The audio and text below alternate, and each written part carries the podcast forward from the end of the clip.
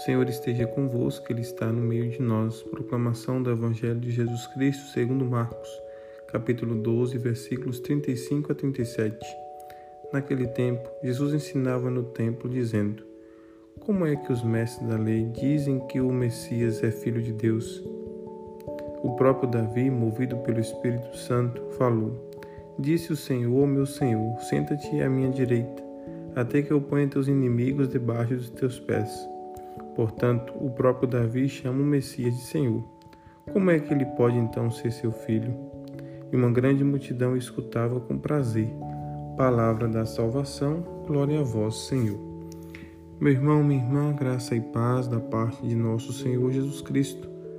Hoje, sexta-feira, 4 de junho, nona semana do tempo comum. Ontem celebramos Corpus Christi e hoje, alimentados ainda por esta solenidade, temos Jesus falando no templo. Ele questiona como é que os mestres da lei dizem que o Messias é filho de Davi. O Messias é o filho de Deus, aquele que desceu do céu para salvar a humanidade. É o Messias Filho de Deus, aquele que vem para mudar a nossa história, para dar novo sentido à nossa vida. É aquele que se fez homem para salvar a humanidade.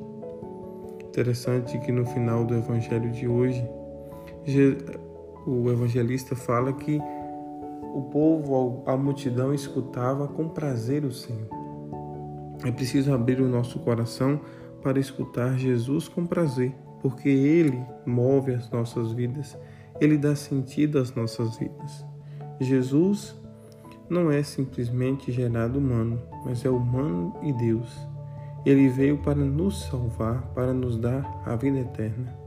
Abramos o nosso coração durante todo esse dia para fazermos essa experiência de o Messias que vem para mudar a nossa história. O Messias que vem para dar pleno significado à nossa existência, à nossa vida. Sem Jesus, nós não podemos fazer nada. Nós não passamos de mortais. Com Jesus, nós nos tornamos filhos de Deus, participantes da glória de Deus pela sua misericórdia. Portanto, se quisermos avançar as linhas da existência, da finitude, do limite da morte, nós precisamos abrir o nosso coração para o Messias verdadeiro que vem em nome de Deus para nos salvar, para nos dar a vida eterna. Que o Senhor nos abençoe e nos ilumine. Ele que é Pai, Filho e Espírito Santo. Amém.